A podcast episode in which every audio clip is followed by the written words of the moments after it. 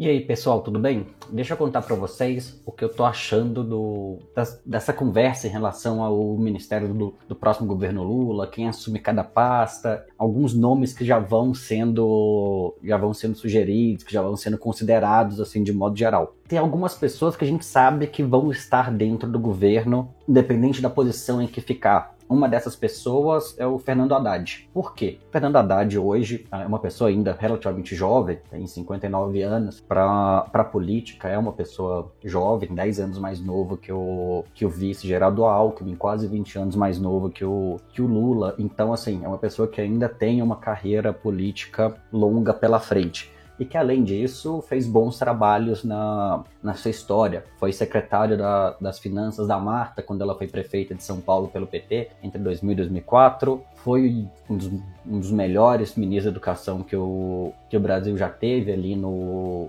nos dois governos Lula e, no, se não me engano, um trechinho do, do governo Dilma antes de sair para ser prefeita de São Paulo. E foi um prefeito de São Paulo muito bom. Fez uma. Apesar de ter saído super mal avaliado. O problema da avaliação não foi dele, o problema da avaliação foi muito mais do momento que o PT, que o PT vivia, a duração do mandato dele ali 2012 a 2016.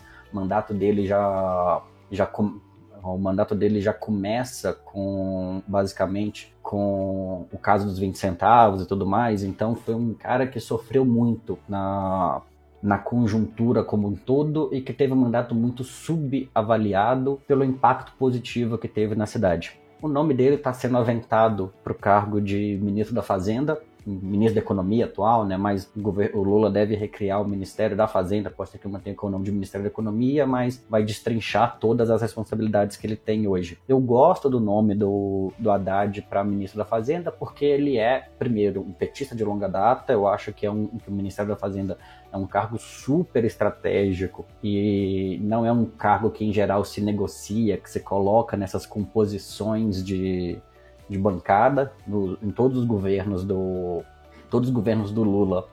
E me, no primeiro governo Dilma e no segundo aí já teve uma Dilma 2 já teve uma sessão para o mercado e colocou Joaquim Levy que foi aquele desastre como como ministro.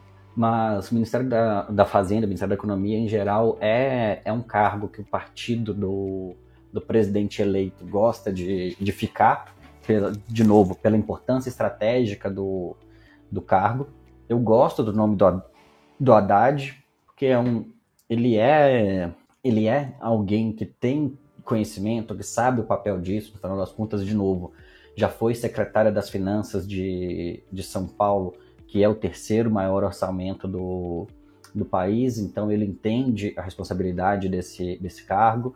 Ele é se não me engano, ele tem mestrado em, ou doutorado em economia pela USP. É uma pessoa com uma visão enorme de, de gestão pública, com uma compreensão importantíssima do papel da gestão pública e do impacto que isso pode ter, mas eu acho muito pouco provável que seja o, o Haddad nesse cargo, porque apesar de, apesar de ser um gestor experiente, de ter sido prefeito de São Paulo e tudo mais, falta ao, ao Haddad o jogo de cintura político para fazer o meio de campo que o Ministério da Fazenda vai ter que fazer nos próximos, nos próximos anos. Apesar de tudo, o Haddad ainda é uma pessoa eminentemente técnica, por mais que seja um político experiente, então falta a ele essa, essa capacidade de, pelo menos do meu ponto de vista, óbvio, de fazer esse, esse meio de campo com, com o mercado, com com as forças internas do governo, que o próximo do governo e do Congresso,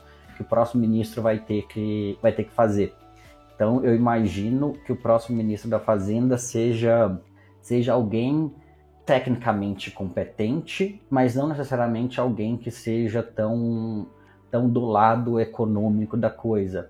Como por exemplo foi o Palocci no no primeiro mandato do Lula. O Palocci era alguém com uma com um perfil muito, muito político, muito de negociação e com as restrições, obviamente, deu muito certo no, no cargo. A dobradinha Palocci Meirelles funcionou muito bem para o que o governo Lula precisava fazer naquele momento. Então pode ser, né, que obviamente não vão, não vão reabilitar o Palocci, mas trazer alguém com esse perfil mais político para o cargo, alguém como, por exemplo, Jacques Wagner, para ficar dentro do, do PT, ou o Meirelles poderia ser, ou trazer alguém, com, ou o próprio Alckmin, que já são pessoas com, com mais trânsito com, com os dois lados, acho que poderia ser uma boa, uma boa escolha. Tudo bem? Ficamos por aqui então nesse episódio curtinho, nem tão curto assim, do Deixa eu Contar. Valeu, gente, muito obrigado.